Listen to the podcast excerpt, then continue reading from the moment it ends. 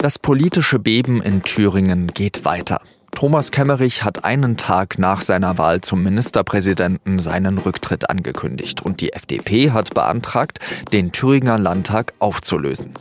Jetzt soll es Neuwahlen geben. Und trotzdem droht der Partei eine Existenzkrise, hat mir der Hauptstadtkorrespondent Daniel Brössler gesagt. Sie hören auf den Punkt mit Jean-Marie Magro.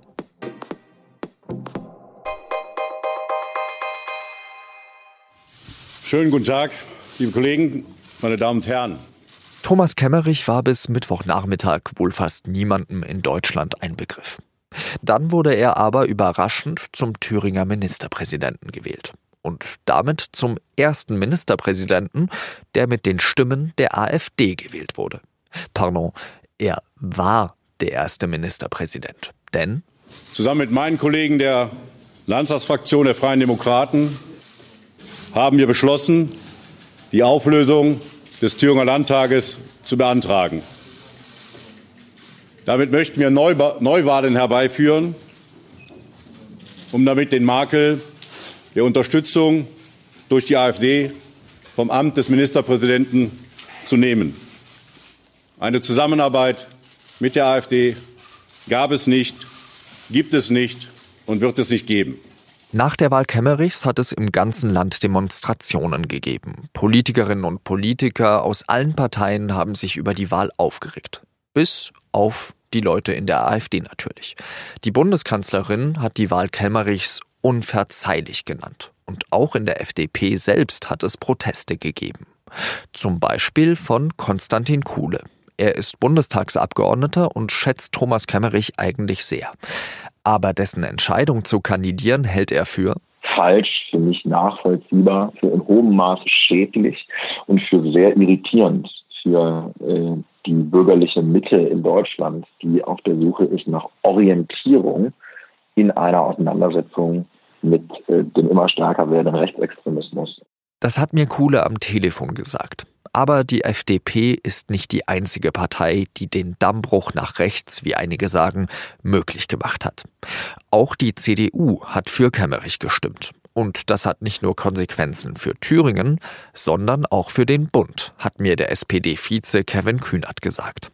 Ich glaube, dass die CDU und auch die FDP vor der Frage stehen, ob sie weiterhin zu dem Konsens keine, auch nicht indirekte Zusammenarbeit mit Faschisten steht. Und das ist etwas, was alle Demokratinnen und Demokraten im Land umtreiben muss. Wir drohen gerade zwei wichtige Stützen der parlamentarischen Demokratie in Deutschland an das Lager derjenigen zu verlieren, die sich langsam anfreunden mit der Existenz der AfD, mit der Wirkmächtigkeit der AfD in den deutschen Parlamenten. Am Samstag wollen CDU, CSU und SPD die Wahl in Thüringen im Koalitionsausschuss besprechen. Dazu habe ich mit dem Hauptstadtkorrespondenten Daniel Brössler gesprochen.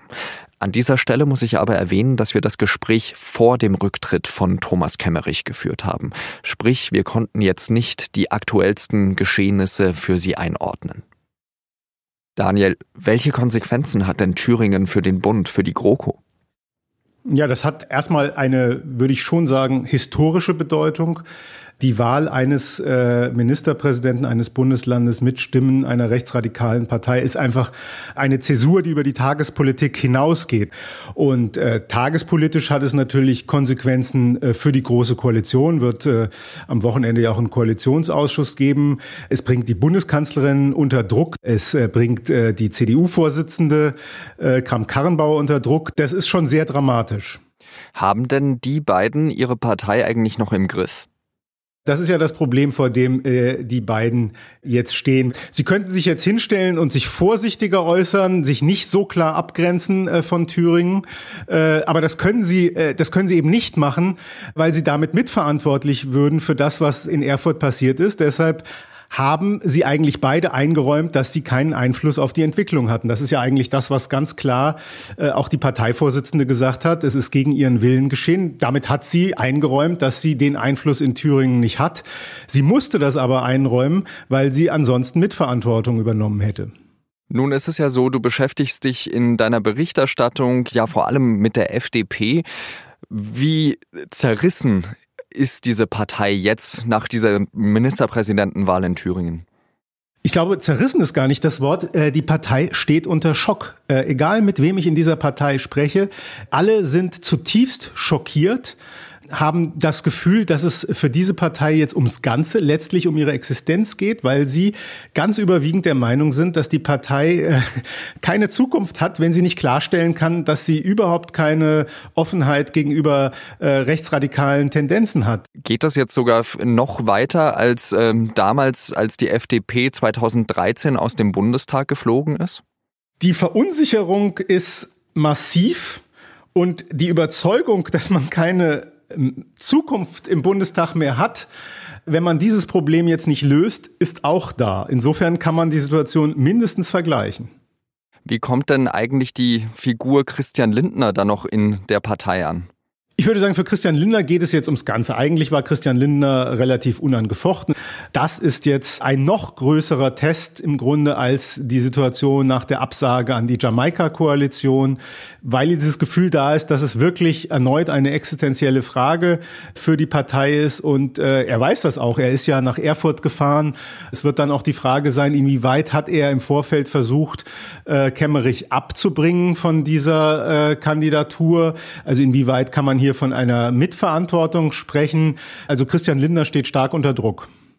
Es gibt ja sogar Medienberichte, wonach Kemmerich ihn darauf hingewiesen haben soll, dass er gerade durch die Stimmen der AfD Ministerpräsident werden könnte. Und Lindner soll dann nicht widersprochen haben. Ist dir davon irgendetwas bekannt?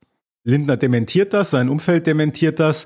Von dem, was ich gehört habe, passt es eigentlich nicht äh, zu dem, wie sich zum Beispiel Lindner auch in der letzten Fraktionssitzung geäußert hat, wo er, das äh, sagen mehrere Teilnehmer eigentlich klar gesagt hat, naja, also mit Stimmen der AfD darf man sich nicht wählen lassen. Einige sagen, zumindest war das Verständnis, in so einem Fall würde man dann die Wahl nicht annehmen. Ähm, also da steht mindestens äh, Wort gegen Wort, aber genau diese Frage wird äh, auch für die Zukunft von Christian Lindner sehr entscheidend sein. Deine Einschätzung, kann die Partei den Kopf überhaupt noch aus der Schlinge herausziehen? Es ist eine dramatische Situation. Ich würde da jetzt keine Prognosen abgeben. Es hängt auf jeden Fall davon ab, äh, wie Christian Lindner diese Krise managt. Und zwar nicht irgendwann, sondern letztlich heute und morgen. Vielen Dank, Daniel Brössler. Und dann hat sich nach dem Rücktritt Kemmerichs auch noch Christian Lindner öffentlich zu Wort gemeldet. Dennoch ähm, äh, ist jetzt eine Situation ähm, entstanden, ist eine Lage entstanden, in der auch die Führung, die Bundesparteiführung der FDP neu legitimiert werden muss nach einer solchen Lage. Das ist doch völlig klar. Ein weiter so kann es da nicht geben nach diesen Ereignissen. Und deshalb äh, habe ich zu einer Sondersitzung unseres Parteivorstands am morgigen Mittag in Berlin eingeladen. Und ich beabsichtige, auf dieser Sondersitzung des Parteivorstandes die Vertrauensfrage zu stellen. Beim Thema Thüringen ist noch sehr viel im Fluss und es gibt natürlich auch sehr viele Aspekte, die wir hier in zehn Minuten gar nicht abdecken können. Auf sz.de und in der Süddeutschen Zeitung von diesem Freitag bekommen Sie da einen noch viel besseren Überblick. Wir haben da zum Beispiel auf sz.de einen Blog, in dem das ganze Geschehen live kommentiert wird. Und jetzt noch eine weitere Nachricht. Das Impeachment-Verfahren gegen Donald Trump ist zu Ende. Am Dienstag hat der US-Senat den Präsidenten in allen Anklagepunkten freigesprochen. Der Senat hat darüber abgestimmt, Trump wegen Amtsmissbrauchs und Behinderung des Kongresses aus dem Amt zu werfen. Dafür hätte es aber eine Zweidrittelmehrheit gebraucht, und da die Republikaner die Mehrheit im Senat haben, galt ein Freispruch von Anfang an als sicher.